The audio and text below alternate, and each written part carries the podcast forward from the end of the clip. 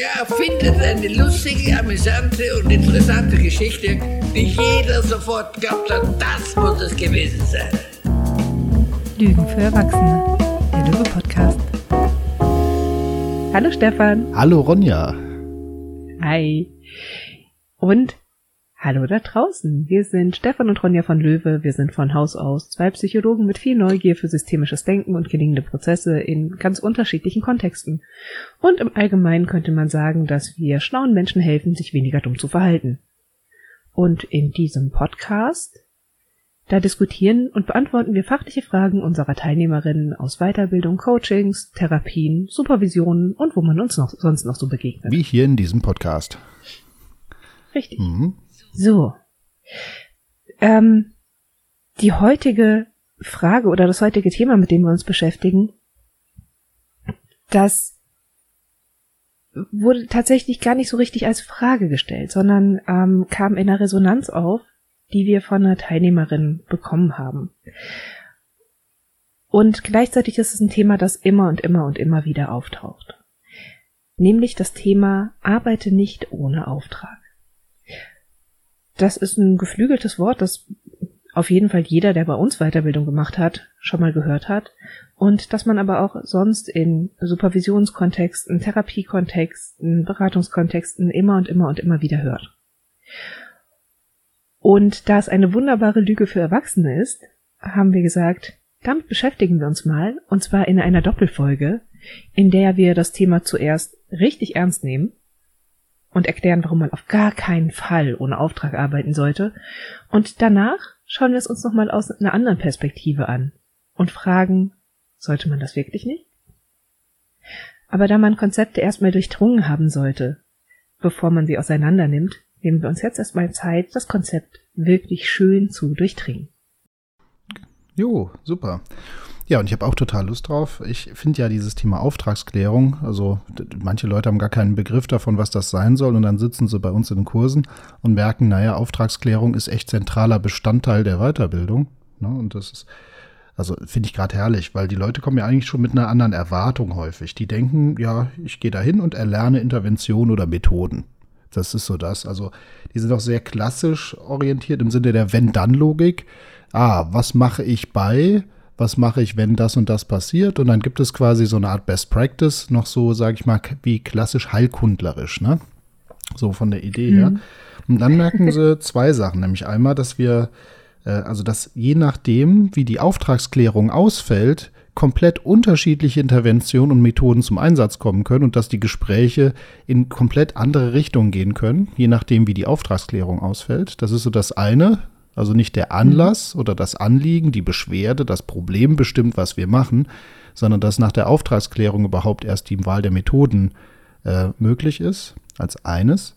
Und das andere dann eben, naja, dass, dass allein schon diese, ähm, dass es eben nicht nur um Problembewältigung geht, also Leuten mit Interventionen über eine Hürde helfen, sondern dass auch diese Klärungserfahrung manchmal die Intervention ist. Also diese Idee, dass nicht nur es darum geht, wie kann ich ein Problem bewältigen, sondern dass die Sicht auf das Problem, die Veränderung der Sicht auf das Problem eigentlich zum Selbstzweck da ist. Das heißt also, als eigene Intervention schon funktionieren kann und es total unnötig macht, sich überhaupt noch Interventionen und Methoden zu überlegen. Und das ist das, was dann eben wiederum in der Weiterbildung dazu führt, dass vor allem in der ja, ab der zweiten Hälfte mehr Fragen zum Thema Auftragsklärung kommen als eigentlich Fragen zu Methoden, weil die Methoden haben die Leute, aber es fällt ihnen so schwer, dieses Thema Auftragsklärung für sich zu fassen, weil das dann wirklich auch eine andere Art des Denkens erstmal wieder ist. Ne? Ja, und gleichzeitig ja auch eine, die nicht eindeutig im Ergebnis ist. Mhm. Ich habe gestern mit einer Teilnehmerin ein Demo-Video zum Thema Auftragsklärung aufgenommen. Ähm, und das war ganz spannend, weil ich, während ich Auftragsklärung gemacht habe, die ganzen Abzweigungen gesehen habe, die man gehen könnte. Ich bin letzten Endes rausgegangen, also es ging um eine Führungskraft, die bei Entscheidungen oft nicht aus der Perspektive der Führungskraft heraus entscheidet, sondern aus der Perspektive heraus, dass man ähm, einen Konflikt mit den Betroffenen verhindern will. Also beispielsweise bei der Urlaubsplanung eher zu sagen, so dieses, ach ja, dann dürfen halt alle gleichzeitig in Urlaub, anstatt zu sagen, nee, das geht nicht. einer von euch muss halt da bleiben, ihr müsst einander vertreten, ähm, was eben zu Unmut führen kann. Und hier bin ich am Ende darauf rausgegangen, zu sagen, ah, okay, ähm, es gibt also einen Konflikt zwischen der, der Rolle und einem inneren Anteil. Und wir sind dann darauf gegangen, uns diesen einen inneren Anteil, der Unmut bei anderen verhindern möchte, anzuschauen. Ich hätte aber auch noch tausend andere Möglichkeiten wählen können. Ich hätte schauen können, wo haben sie es dann schon mal geschafft, gute Entscheidungen in dieser Richtung zu treffen. Ich hätte erstmal ähm, auseinandernehmen können, was meint sie denn überhaupt mit Konflikt? Ähm, und so weiter. Also ich freue mich darauf, dieses Video noch zu kommentieren und dann hochzuladen für unsere Teilnehmer, weil ich dabei nochmal aufzeigen werde, welche Wege man hätte alles gehen können und was alles möglich gewesen wäre, nur damit nicht die Idee entsteht, dass es die eine Auftragsklärung, die es in dem Fall gebraucht hätte, sondern das ist eine von vielen Möglichkeiten und hier sind die Abzweigungen zu anderen Varianten. Mhm. Genau, und wobei du ja jetzt gerade auch nicht nur beschreibst, ähm, Varianten, ähm, es kommt ja auch immer wirklich darauf an, mit welcher Fragestellung ist gerade die Klientin am zufriedensten oder würde ihr womöglich am weitesten helfen. Und das gilt es ja erstmal abzuklären, weil nur weil ich zehn verschiedene Pfade sehe, heißt das ja noch nicht, also dann kommen wir das in ein Problem, ein Luxusproblem, nämlich, Mist, ich habe viel zu viele Ideen, welcher gehe ich denn jetzt nach? Und dafür kommt halt eben auch die Auftragsklärung ins Spiel, ne? Das wir da noch ja. prüfen, weil das hilft uns auch bei der Selektion von Möglichkeiten. Ja. Absolut. Ja, gut. Aber dann, wenn wir jetzt das, dieses Gebot, da so würde ich es mal bezeichnen, arbeite nicht ohne Auftrag, das ist ja fast schon wie ne, die zehn Gebote der, äh, der Arbeit. Ähm, wenn wir uns das angucken. Arbeite nicht ohne Auftrag, wahre professionelle Distanz. Genau, sowas, ne? Das gibt's noch. Ja, aber ähm, genau, und arbeite nicht mehr als dein Klient. Ähm, also diese Gebotsliste könnte man sagen. Ähm, ich fand das spannend, weil ich habe mich dann mal, da, weil ich dachte mal, okay, das ist ja ein geläufiges Gebot. Ähm, wo hast denn du das eigentlich aufgeschnappt? War dann so mein Ding. Und dann habe ich gesagt, ich stürze mich mal in äh, Literatur, so habe die gängigen Werke aus dem Regal gezogen, so rund ein Dutzend und dachte mir, irgendwo wirst du mhm. doch den Satz finden, weil auf wen geht das eigentlich nochmal zurück? Warum weiß denn das eigentlich nicht? Und herrlich war, ich habe es nicht rausgekriegt. Also ich, äh, es wird an verschiedenen Stellen verwendet. Ich weiß aber nicht, wo es seinen Ursprung hat. Ähm, falls ihr da draußen irgendwie eine Idee habt, ach, nee, das ist ganz klar, da und da ist der Ursprung gerne her mit. Ähm, ich habe mich eher damit beschäftigt, okay, wann wird eigentlich dieses Gebot formuliert und in welchem Kontext? Aber ich glaube, bevor wir in diese Dinge eintauchen, wäre es vielleicht erstmal interessant reinzugucken. Wir müssen wahrscheinlich für die Zuhörenden erstmal das Thema Auftrag definieren und vielleicht sogar den Begriff arbeiten, oder? Bin ich voll bei dir. Und ähm, ich würde trotzdem gerne noch äh, gerade anschließen, ähm, dass man ja doch viel in der Literatur findet, dass der Ablauf eben ist, dass zuerst eine Auftragsklärung mhm. und dann ein weiteres Arbeiten geschieht. Also auch wenn man den Satz arbeite nicht ohne Auftrag so nicht findet, ist es vom Vorgehen, beispielsweise bei Ludwig ja genauso beschrieben findest erstmal raus, was ähm, anders Anliegen sind, dann hast du den Auftrag, der geklärt wird, und dann gehst du ins weitere Arbeiten. Mhm. Ähm, ja, einfach nur, damit jetzt hier nicht die Idee aufkommt, wir, wir haben das ausgedacht. komplett ohne, genau, ohne was arbeiten. Also das Thema Auftrag und dass das vor dem in Anführungszeichen eigentlichen Arbeiten kommt oder vor dem Intervenieren kommt, das ist, finde ich, schon in der Literatur auch geblieben. Ganz klar, ganz klar. Das findest du ja, also du sagst jetzt, ne? Du sagst ja in der systemischen, ne? Besonders. Von dem, was ich von Verhaltenstherapie, Tiefenpsychologie und ähnlichem kenne, da würde ich das jetzt weniger ansiedeln. Mhm. Also bei Rogers beispielsweise, den wir ja auch ähm, letztes Mal hier hatten, finde ich zwar, dass man mit Akzeptanz und Respekt und Wertschätzung an Klienten herangehen solle, aber von, von Auftragsklärung ist hier weniger die Rede. Wenn, oder beziehungsweise gar nicht, soweit ich weiß. Mhm. Ja. Ja, also das ist ganz typisch, hätte ich auch gesagt, für die systemische Denke, wobei sich das auch mittlerweile ausgeweitet hat, dass ganze Berufsfelder den, dieses Gebot auch verwenden. Also ähm, habe da ein Interview gelesen mit dem, äh, mit dem damaligen Vorstand äh, oder sogar aktuellen von der DGSV und der beschreibt da drin, dass eben Wichtig ist, dass die Leute, die in diesem Verband Mitglied sind, Regeln beachten. Wie eben Regeln wie, und dann führte aus Arbeit nicht ohne Auftrag und Kontrakt, beende deine Arbeit mit einer Evaluation und sorge dich um und so weiter. Also er führt, das heißt dann auch, dass ganze äh, Berufszweige dann sich auch dieser Gebote mit verschreiben. Ne? Also das ist spannend, sehr typisch für das Systemische, mhm. absolut typisch, geht nicht ohne, ist fester Bestandteil. Ähm, und dass halt eben auch jetzt gerade die weichen, äh, also nicht klinischen Beratungsformen sich dieses Motto auch oft auf die Fahne schreiben. Ja. Mhm. So, aber dann lass uns tatsächlich mal definieren, was meinen wir mit Auftrag, was meinen wir mit Arbeiten. Mhm, dann leg los. Oder? Ja, komm, ja. Wat, leg mal los, ich leg nach. So, also, ich setze mal dem Auftrag noch den Anlass und das Anliegen voran. Einfach nur, weil wir dann die schönere Abgrenzung kriegen. Ähm, der Anlass der Beratung ist der Grund, aus dem Menschen herauskommen. Also die Frage, wie kommt es, dass Sie jetzt gerade bei mir sitzen? Und das kann ein gewisses Leid sein, das die Menschen mitbringen. Das kann eine gewisse Situation sein, in der sie sich gerade befinden und in der sie orientierungslos sind und neue Handlungsoptionen möchten. Ähm, genau. Stefan, andere Anliegen, äh, andere Anlässe. Ereignisse, Empfindungen, äh, also in, in, irgendeiner Weise, dass irgendwas passiert, das auf oder ein Wechsel von Aufmerksamkeit, sowas ja. könnte immer wieder passieren. Ne? Genau. Aber ja, letzten Endes, ich bin in einer Situation, mit der ich gerade nicht mehr umzugehen weiß. Mhm. Auftreten von Symptomen, Trennung, Verlust einer Person, mhm. ähm, Verlust, Tod, genau, Veränderung, Verlust von grundsätzlich Veränderung. Veränderungen im, im eigenen Erleben. genau. Ja, oder einfach eine, eine auch eine Verschärfung. Mhm. Also oftmals beispielsweise, wenn wir Menschen haben, die mit einer Angstthematik beispielsweise unterwegs sind, die kommen ja nicht ähm, im ersten Moment, in dem sie Angst haben, sondern das dauert dann teilweise sehr, sehr, sehr lange. Ähm, und dennoch ist dann die Angst auch der, der Anlass, dass sie da sind. Mhm. Dann haben wir als nächstes das Anliegen, nämlich was ist denn die Vorstellung des Klienten, was sich verändern soll und in welche Richtung es sich verändern soll. Genau, also die Idee, ähm, wohin die Reise gehen soll, wie es stattdessen sein soll, genau. Das genau. Und allein schon das rauszuarbeiten, ist teilweise sehr, sehr anspruchsvoll. Denn Menschen sind ja häufig mit Ambivalenzen unterwegs, ähm,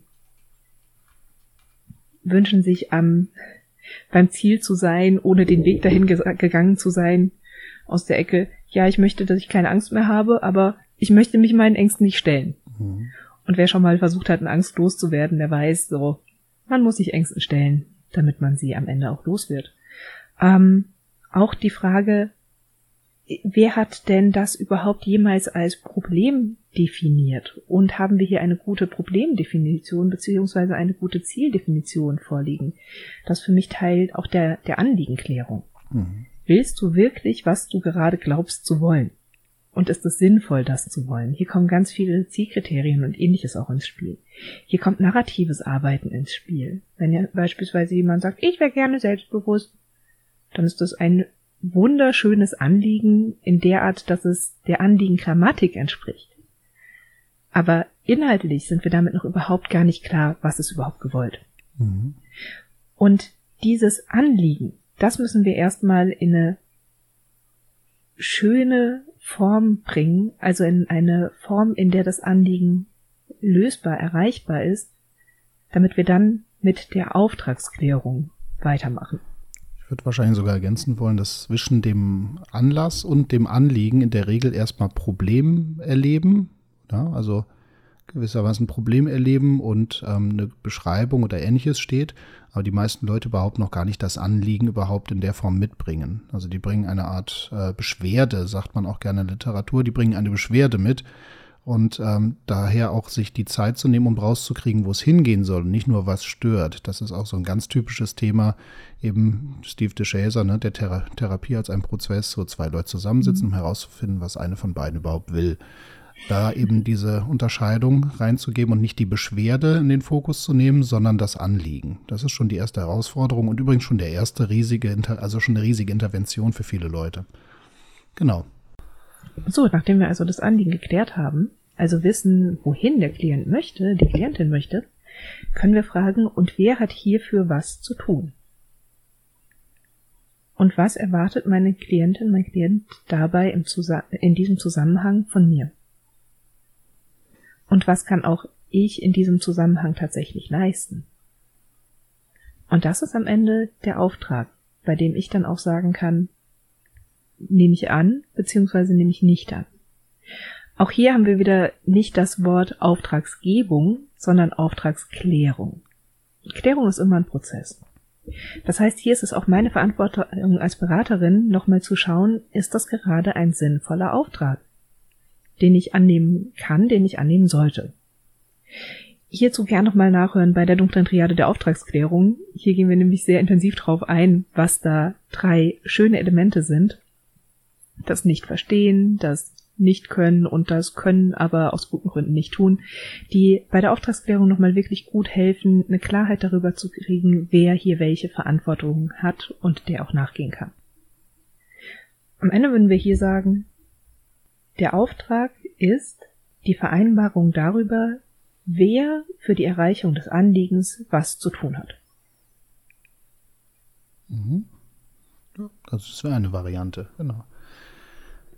Willst du noch eine andere reingeben? Ich finde es immer ganz nett, wenn man noch sagt, so, naja, es ähm, geht darum, dass man gemeinsam schaut, wer ist, wer ist mit welchen Anliegen da, wer ist mit welchen Erwartungen da und wer übernimmt welche Verantwortung für den laufenden Prozess und wie äh, machen wir das Ganze in, bewusst und versprachlicht, jetzt mal so rein umgangssprachlich. Ist aber auch ist jetzt keine Gegenrede, sondern einfach nur mhm. noch mal ein weiteres Framing, weil ne, da kann man sich ruhig zwei, drei, vier, fünf Definitionen anschauen, um damit zu kriegen, wie sich das anfühlt. Ja. Ja, ich meine, bei, bei Ludwig, der sagt, die Form des Auftrags ist, unser gemeinsames Ziel ist, Punkt, Punkt, Punkt. Das ist für den die Form, die ich zumindest in der Einführung in systemische, in die systemische Therapie von ihm gefunden habe. Also, ja, das Wort Auftrag verwenden alle, Inhaltlich macht's, finde ich auch spaßig, die Differenzierung anzugucken, aber da sind wir heute gar nicht. Naja, super. Das könnte ich gleich mit Eberle noch, den bringe ich auch noch. Die Summe gemeinsam ausgehandelter Abmachungen in Bezug auf die Therapieerwartungen. Ja, das sagt Eberle zum Beispiel auch. Aber jetzt, gut, wir sind im Definieren, dann dürfen wir mal definieren, okay. So, das erste haben wir definiert, nämlich den Auftrag. Jo. Das zweite ist die Frage nach Arbeit. Mhm. Was bedeutet hier eigentlich arbeiten? Ja. Und ich finde das gar nicht so einfach zu definieren. Mein erster Versuch war zu sagen, Arbeiten ist das, ist in diesem Fall das bewusste Anwenden professioneller Gesprächstechniken.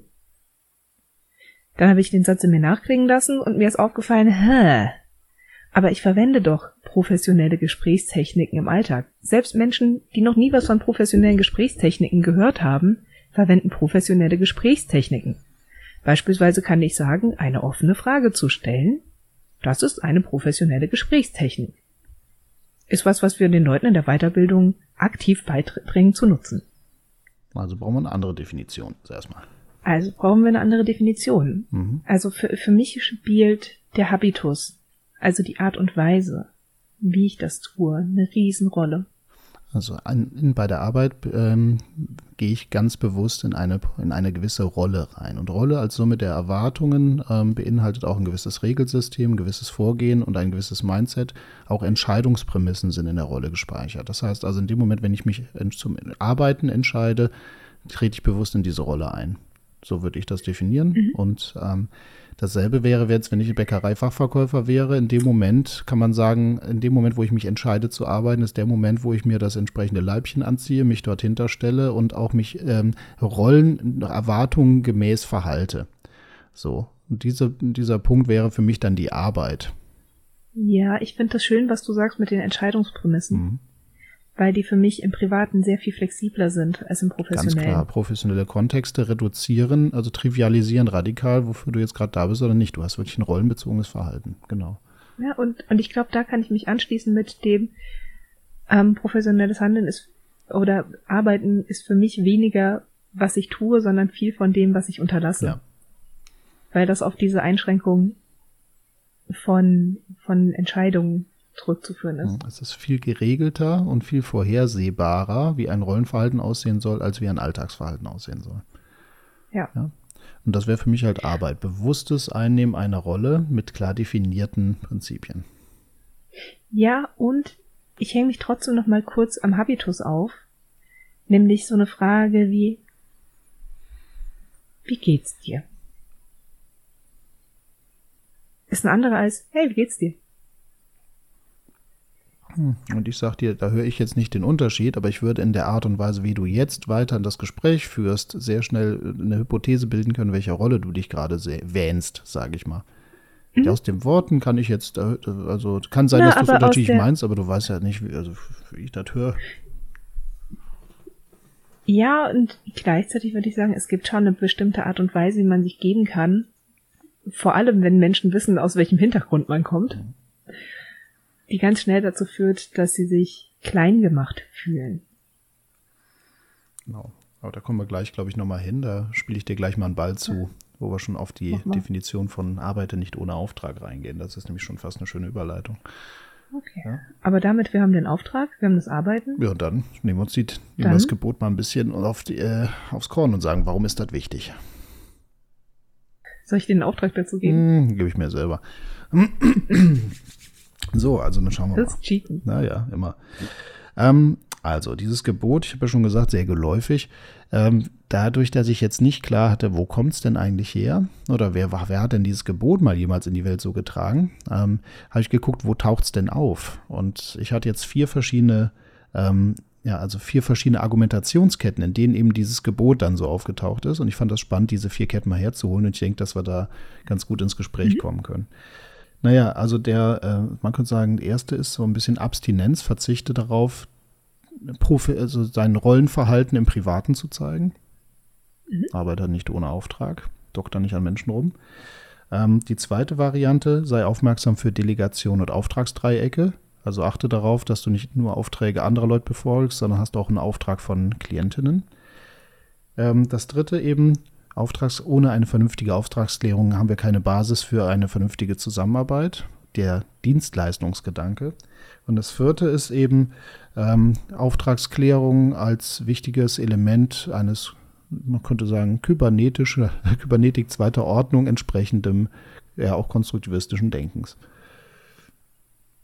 Mhm. Drei Überschriften, äh, drei, vier Überschriften, ja. Ja, ich habe noch einen Gedanken und muss mal gucken, ob ich den da noch mit reinfügen kann. Vielleicht beim dritten.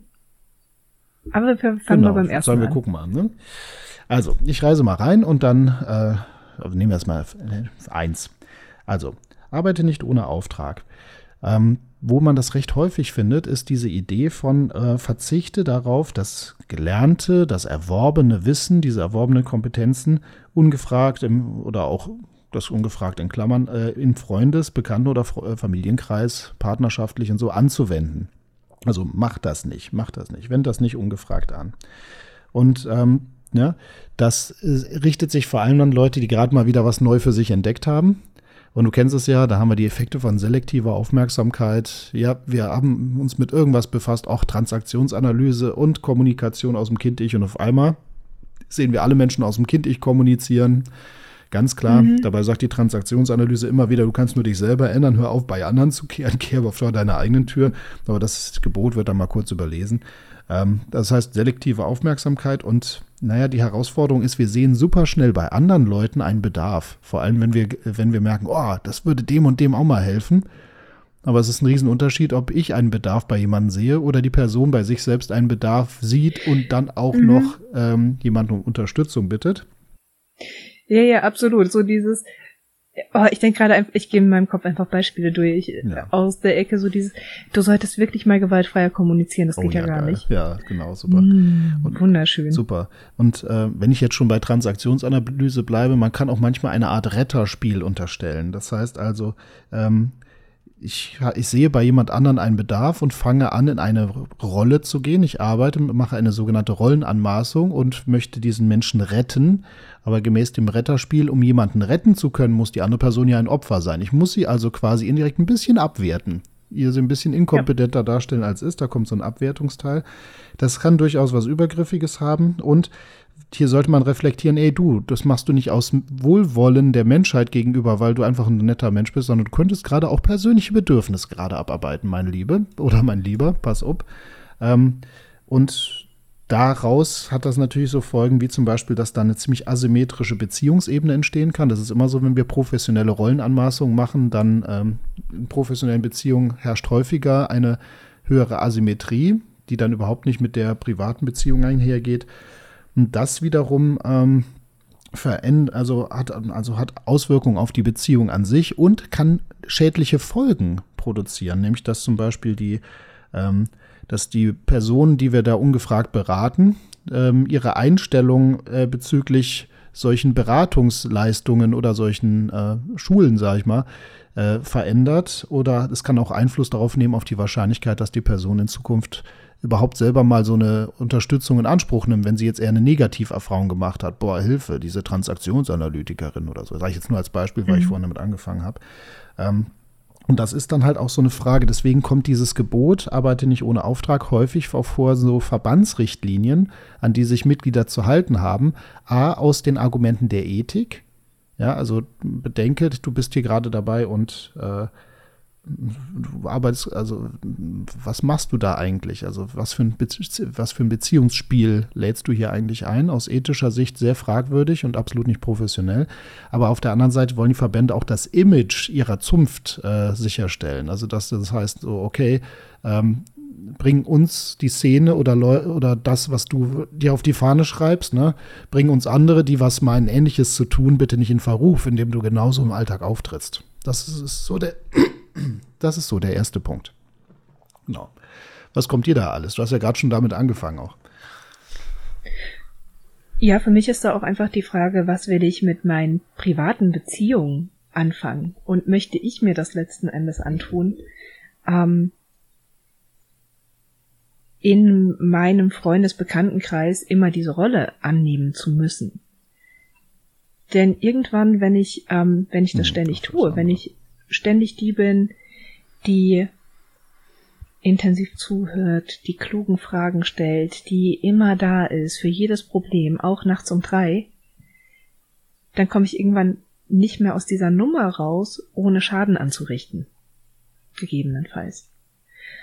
Und während ich im Professionellen mhm. ja immer noch eine letzten Endes mein Geld damit verdiene, kann es sein, dass mir im Privaten irgendwann der Nutzen, der sich für mich dabei entfaltet, flöten geht.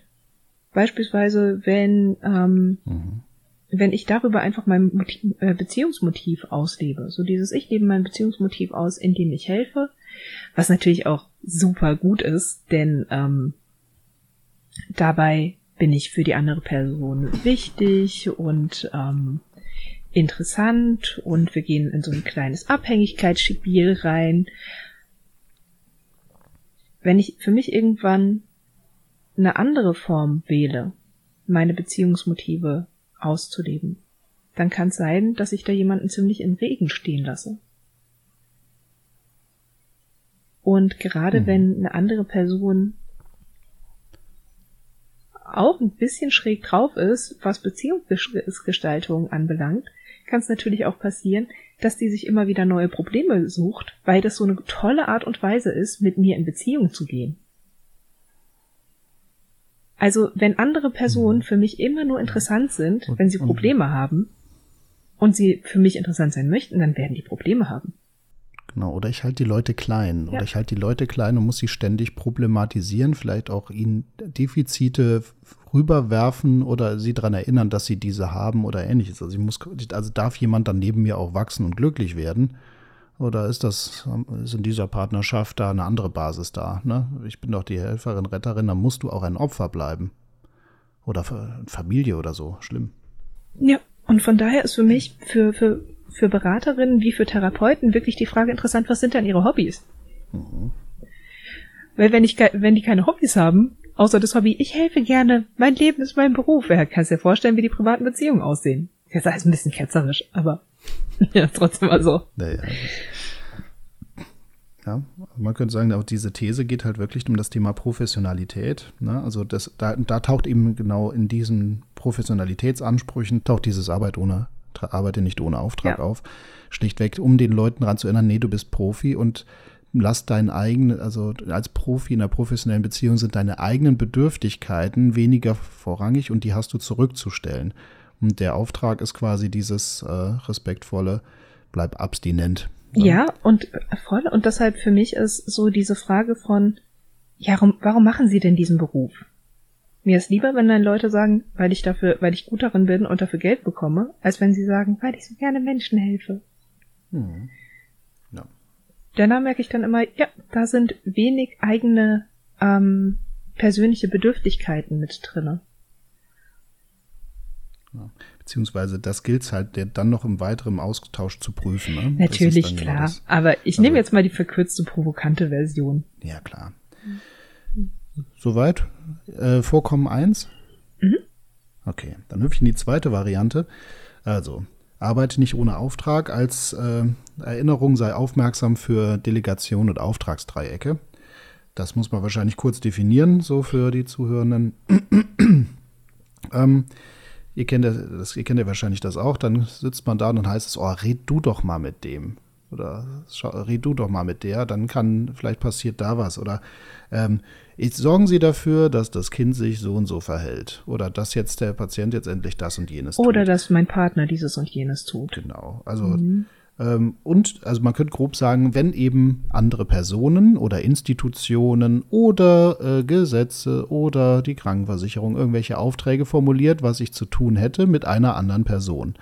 Und dann kann es ganz schnell passieren, das ist sehr, sehr häufig in eher klinischen Settings passiert mir das, dass wenn ich da Supervision mache, da kommen dann Leute und signalisieren, was sie alles zu tun haben. Die haben dann ihre Ideen, äh, was sowohl die Einrichtung gibt ihnen Vorschriften, Angehörige, das Gesundheitssystem, Manuale, Leitfäden, die Supervision selber oder auch die Diagnose, die gestellt wurde. Mhm. Ja, das und das sei zu tun. Und dann merken sie aber, die Patienten ziehen irgendwie nicht mit. Hm.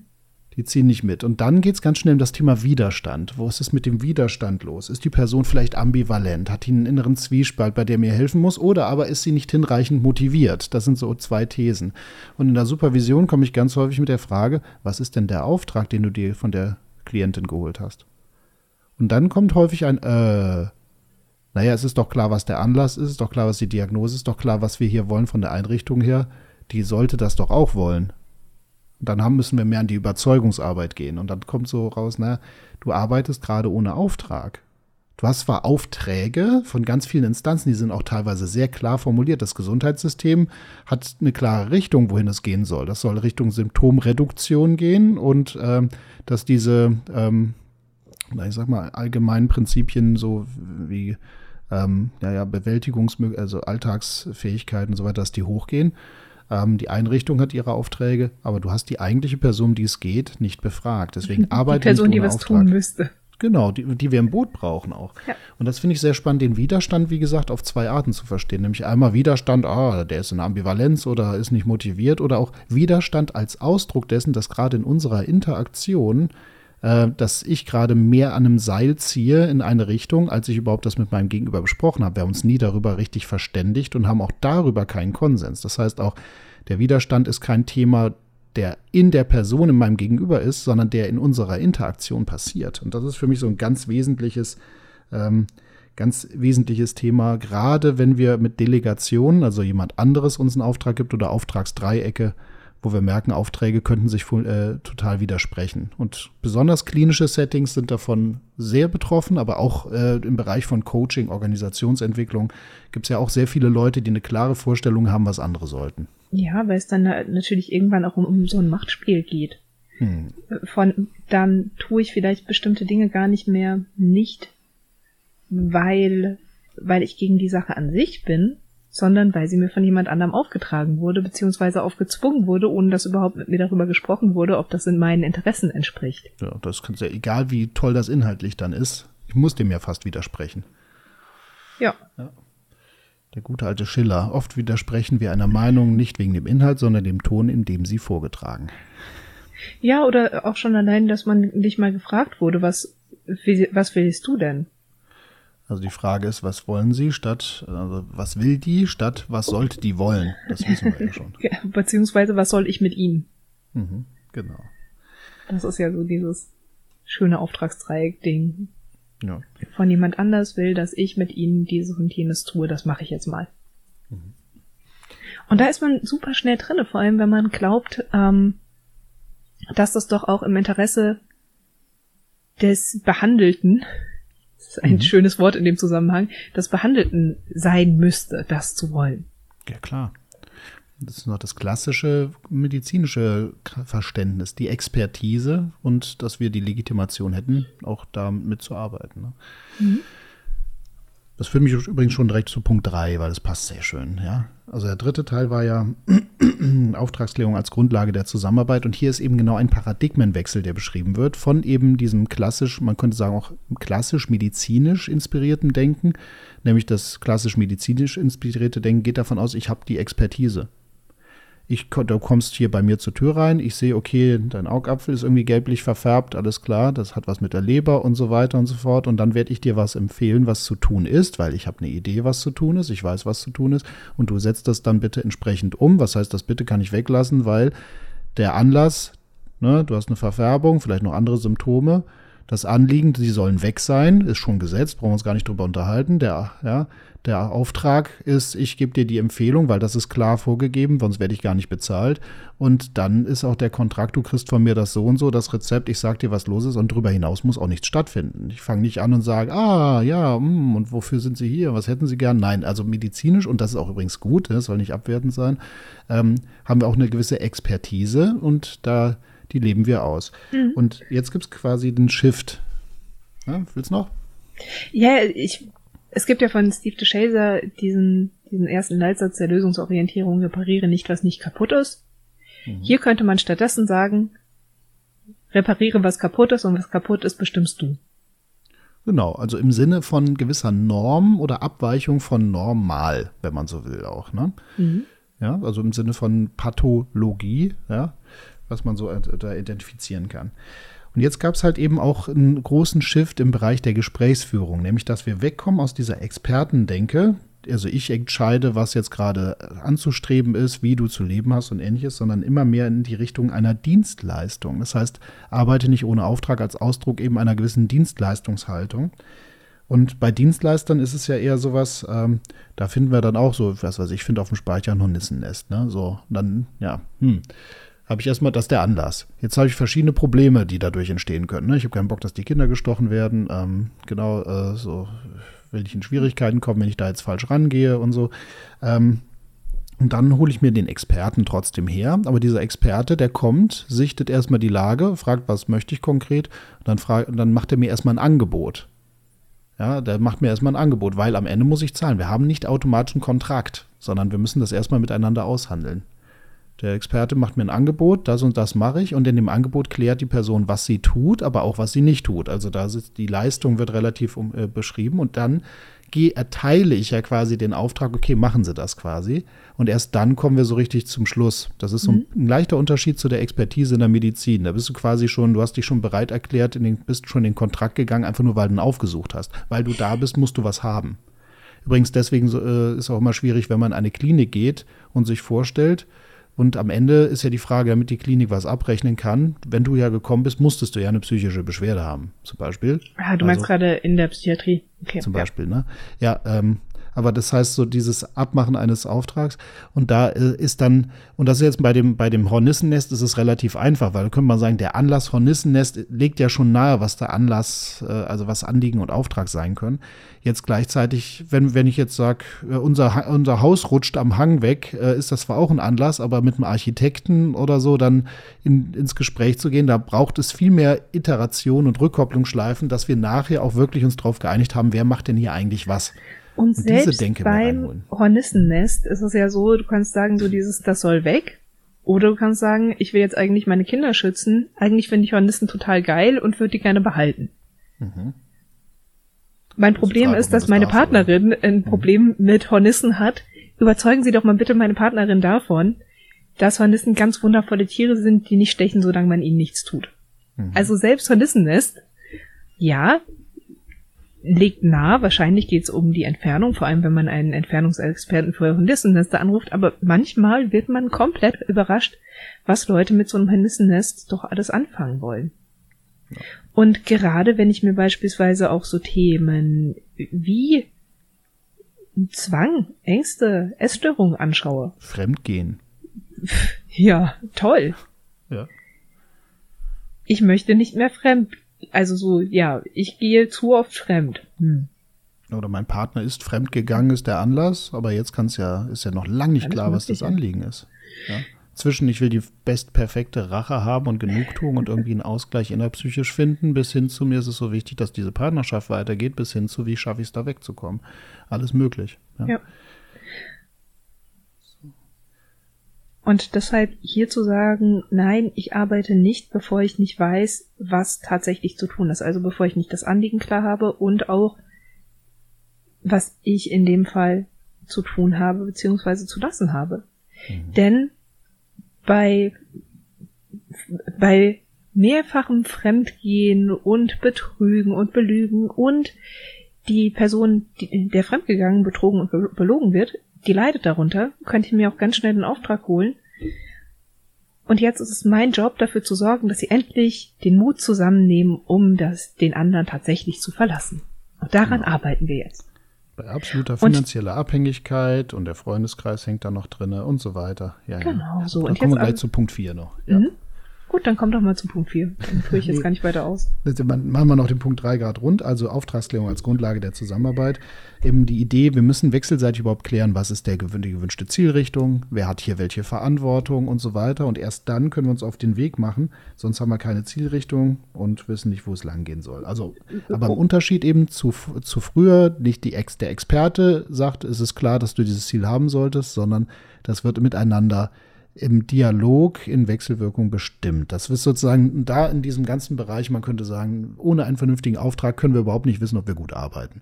Das wäre jetzt dieser Punkt 3, nochmal abschließend. Und Punkt 4, den hast du jetzt schon äh, angebracht, eben, naja, dass äh, dieses Arbeiten nicht ohne Auftrag auch davor schützen soll, dass wir uns als Menschen zu sehr ähm, also es ist schon auch wieder die Expertenhaltung, aber dass wir zu, äh, uns zu sehr in unsere eigenen Hypothesen verlieren und zu sehr glauben, was da kommt. Weil wir sind natürlich auch mit gewissen Lebensentwürfen unterwegs, wir sind kulturell geprägt und wir sehen nur einen Ausschnitt der Dinge und ja, und was wir sehen, sagt eigentlich mehr über uns aus als über die Dinge, die wir sehen. Da kommt so das Thema einer konstruktivistischen Grundanschauung rein und auch das äh, Thema Kybernetik zweiter Ordnung. Das heißt, dass auch der Beobachter oder die Beobachterin selbst Teil der Beobachtung ist und nicht rausgerechnet werden kann. Dass man nicht sagen kann, okay, ähm, nee, du kannst nichts objektiv beobachten, du beobachtest immer subjektiv. Und klar ist, wenn ich Fremdgehen höre, jetzt nur mal als Beispiel, ist ja gerade aufgekommen, ähm, dann ist das so eine Sache, es macht einen riesen Unterschied, äh, aus welchem Kulturkreis ich komme und welch, wie meine eigene Haltung, meine eigene Einstellung ist, sogar meine eigenen äh, Ideen, wie man Beziehungen leben kann. Von offener Beziehung bis hin zu knallhart monogam äh, katholisch kann ich ja ganz unterschiedlich geprägt sein und diese Wertehaltung und Ideen färben natürlich ein, was mir als erstes in den Sinn kommt. Ich kann gar nichts dagegen tun. Ich habe da meine ganz natürlichen Reflexe, so wie du es gerade sagtest. Und äh, dass man auch sagt, arbeite nicht ohne Auftrag, dass da auch ein Respekt vor der Komplexität menschlichen Lebens da ist, vor der äh, Komplexität und Undurchdringbarkeit davon, dass die menschliche Psyche noch mal viel komplexer ist als ein Auto, wo du durchaus sagen kannst, ne, hier äh, sei Experte und sag mir, was zu tun ist, weil da müssen wir nicht drüber reden, angenommen, die Bremsen wären besser, was wäre anders in deinem Leben, da muss man auswechseln. Ähm, aber ähm, dass ich meine eigene Begrenztheit auch ähm, berücksichtige und eben nicht davon ausgeht, dass wir eine objektive Sicht haben. Also in diesem ganzen Konstruktivismus geprägten Strömungen ist gerade dieses Arbeite nicht ohne Auftrag auch ein Schutz, ein Schutz davor, den eigenen Sermon reinzuballern und eine Trennung zu empfehlen, ähm, was, je nachdem, aus welchem Kulturkreis die Person kommt und so weiter, äh, übel. Und wo ich das ganz häufig erlebe, ist natürlich auch, wenn ich jetzt ähm, mit Leuten arbeite, die im Bereich des Opferschutzes unterwegs sind, wo es Anfragen gibt bezüglich häuslicher Gewalt oder auch ähm, sexuellem Missbrauch. Und die natürlich von sich aus, äh, meist ehrenamtlich Tätige, ganz schnell sagen, das geht ja gar nicht, pass auf, das sind die Anlaufstellen und so kommst du da raus und sich dann wundern, dass die Leute es aber nicht umsetzen.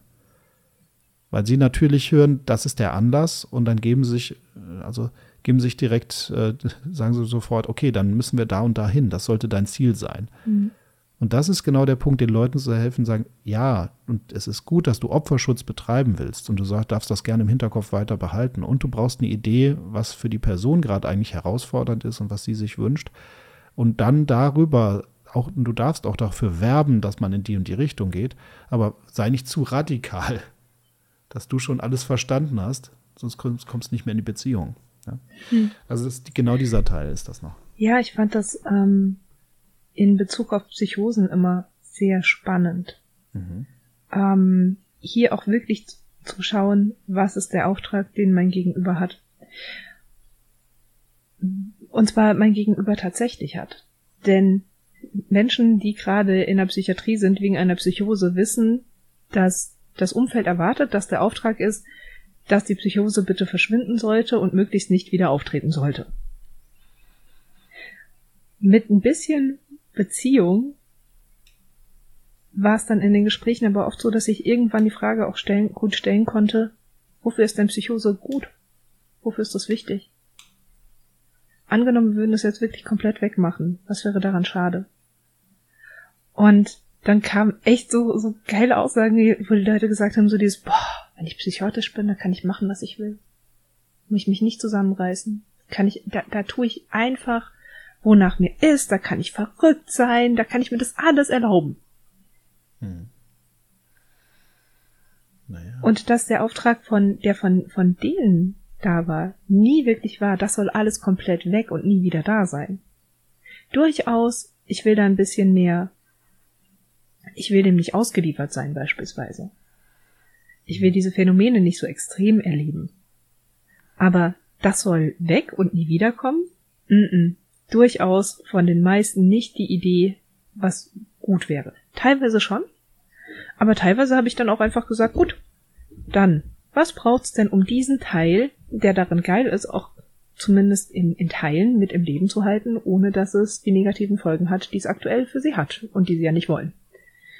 Es war spannend. Haben wir dann P-Tage gebaut, Psychosetage, an hm. denen so ein bisschen mehr dann erlaubt war, verrückt zu sein, sich mal was rauszunehmen, ein bisschen alberner zu sein als sonst.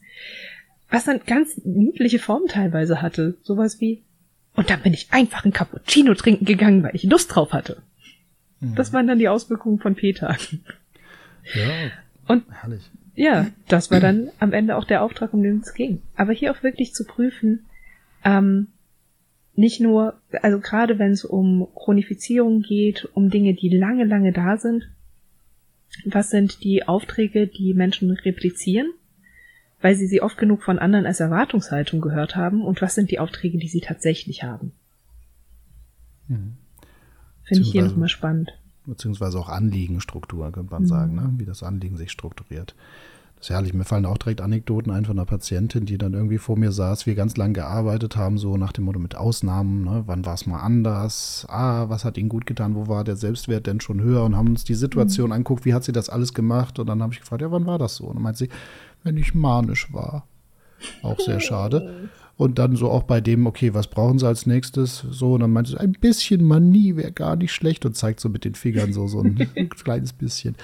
Oder auch ein anderer Patient, der irgendwie sagte, Herr Petz, damit Sie das, Sie müssen das verstehen, für ein himmelhoch jauchzend bedarf es einen zu Tode betrübt und ähnliches. Also das, das erinnert mich daran. Und ich würde aber noch einen Unterschied einführen wollen, nämlich ähm, immerhin gab es ja hier mal einen Konsens, dass etwas wie eine Psychose ähm, ja, überhaupt dass, dass das überhaupt bestehe und dass das Auswirkungen habe. Und dann ist nur die Frage, wer problematisiert, problematisiert das Ding hier. Aber die Auftragsklärung kann ja noch so weit gehen, dass wir sagen, ähm, das Anliegen ist für manche Leute, dass die Person einsieht, dass sie eine Psychose habe und dann entsprechend ein Problembewusstsein entwickelt, weil dann will sie auch endlich unsere äh, Hilfsangebote in Anspruch nehmen.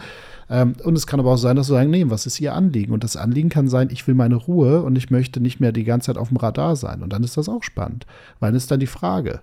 Ja, also das kann sein, es kann aber auch sein, dass das Anliegen ist, ich möchte ein dickeres Fell kriegen, weil meine Nachbarn, äh, weil ich darunter leide, wie die Nachbarn auf mich da einwirken. Und so oder so, ähm, ja, das, das ist so das Spannende. Wie weit bin ich bei meinem Gegenüber? Das ist dann so ein bisschen eine Mischung jetzt aus allem. Naja. Ja. Gut. So, ähm, Sind denn deine Punkte auch jetzt berücksichtigt? Meine Genau. Punkte sind im Grunde berücksichtigt. Ich möchte einen nur noch mal betonen. Ähm, nämlich den, dass ohne Auftrag zu arbeiten einfach ein Kooperationskiller ist. Das hatten wir überall ein bisschen mit drinne. Mhm. Ich will es trotzdem noch mal gesagt haben. Beim ersten Punkt weniger. Teilweise ist da genau dieses ohne Auftrag arbeiten führt zu spannenden Beziehungsdynamiken. Aber im professionellen Kontext ist das Arbeiten ohne Auftrag einfach ein absoluter Beziehungs-, äh, Kooperationskiller, bei dem die Menschen spannenderweise häufig in Beziehung bleiben und auch weiter zu Angeboten kommen, gerade zur Psychotherapie. Die werden, ich brauche mal Studien dazu, wie häufig Psychotherapien tatsächlich von Patientenseite abgebrochen werden. Ähm, von den Anekdoten her kenne ich mehr Psychotherapien, bei denen Patienten zwei Jahre jede Woche hingegangen sind und am Ende gesagt haben, aber irgendwie konnte ich damit nicht so richtig was anfangen, als die, wo sie nach sechs Sitzungen sagen, hm, irgendwie mir taugt es hier nichts, ich gehe. Aber das ist gerade eher anekdotisch. Ähm, genau, dass Leute vielleicht weiter mitmachen, aber letzten Endes nicht in Kooperation sind.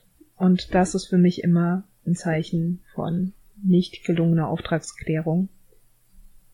Ja, Und zwar ja- häufig noch gar nicht mal aufgrund des Inhalts, sondern wirklich aufgrund der Form.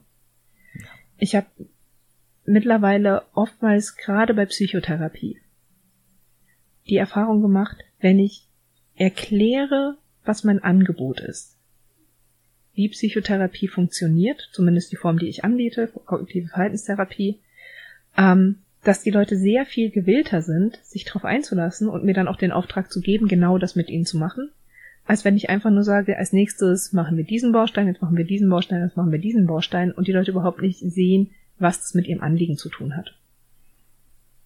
Ja. Genau, Das ist ja auch der deshalb. Hintergrund, weswegen so, sage ich mal, auch die, mehr diese Dienstleistungsorientierung äh, auch mehr aufgetaucht ist. Man kann sagen, dieses klassische, ich habe einen Kittel an oder ich bin ein Experte und du machst, was ich sage, diese Zeiten, da haben sich auch, da hat sich auch so ein bisschen der Zeitgeist geändert. Wir sind mittlerweile, haben wir auch ein höheres Bedürfnis nach Augenhöhe und daher auch immer mehr diese Dienstleistungssprache und dieses gemeinsame Aushandeln eines Kontraktes, das Wort hatten wir jetzt noch nicht. Also dieses, äh, der Kontrakt ist quasi das, worauf wir uns am Ende wirklich einigen. Wer hat welche Verantwortung, welche Rolle und was, äh, wir nicken uns beide zu, das machen wir, ja? Okay. Ähm, da, da, da kommt es auch so ein bisschen mit her. Auch, das ist auch spannend, wenn du dir aber Auftragsklärung hat, auch je nachdem, welchen Kulturkreisen man unterwegs ist, hat es eine unterschiedliche Bedeutung. Also ähm, ich erinnere mich noch, ich habe damals äh, mit ein paar russischen Ärzten zusammen, äh, war ich in dieser Fachklinik für Hypnoanalyse unterwegs. Auftragsklärung war da nicht, die sind anders vorgegangen. So, ich, äh, so, ich mache das ganz anders. Also die sagten auch wir, vom Land da und da und da und da ist das nochmal eine andere Autorität, als wenn man jetzt gerade äh, seine Psy äh, Psychotherapiepraxis neben dem nächsten Starbucks aufmacht. Das ist, aber das ist spannend. Okay, aber fassen wir Ja. zusammen, oder? Ja. Also, arbeite nicht ohne Auftrag. Ein wichtiges Gebot, darum ging es in dieser Folge. Und warum ist das so wichtig? Und äh, man sollte sich dieses Gebot mal auf die Fahne schreiben. Gell? So, also Vor allem du. Ich sowieso. ja. Nein, nicht du. Das ist hast du egal. Ähm, ich aber auch. So, ja. ne? Und dann eben genauso die verschiedenen Aspekte. Weswegen ist das sehr, sehr wichtig, sich darüber mal Gedanken zu machen und wofür ist das alles nützlich? Und wir sind da jetzt mal Fanboys und haben so ein T-Shirt, wo dann fett draufsteht, arbeite Ich nicht arbeite ohne nicht Auftrag. ohne Auftrag. Das steht hier bei, wir haben beide gerade so ein T-Shirt an und steht da in fetten Lettern auf unseren, genau, T-Shirts drauf. Gut, Gut. soweit erstmal, oder? Ja.